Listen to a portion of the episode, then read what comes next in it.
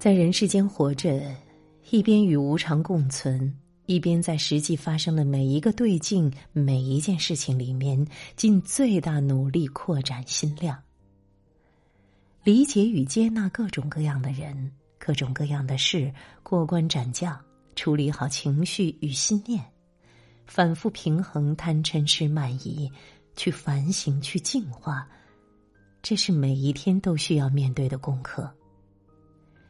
不是去寺院才能修行，有上师才算修行，或者必须取得什么大法才称为修行。不掉入新的圈套，就是大清醒。以生活本身去修正、修理、修炼这颗心，修行就在发生。是否可以容纳下各种人、各种事？是否无执念？是否可以快速平衡情绪？是否常常心生惭愧怜悯？是否愿意让他人快乐，而不是增加对方的麻烦与苦恼？是否常心有戚戚然，一种柔软纯净的悲伤？是否愿意原谅任何人？前提是你能够真正看见对方与自己。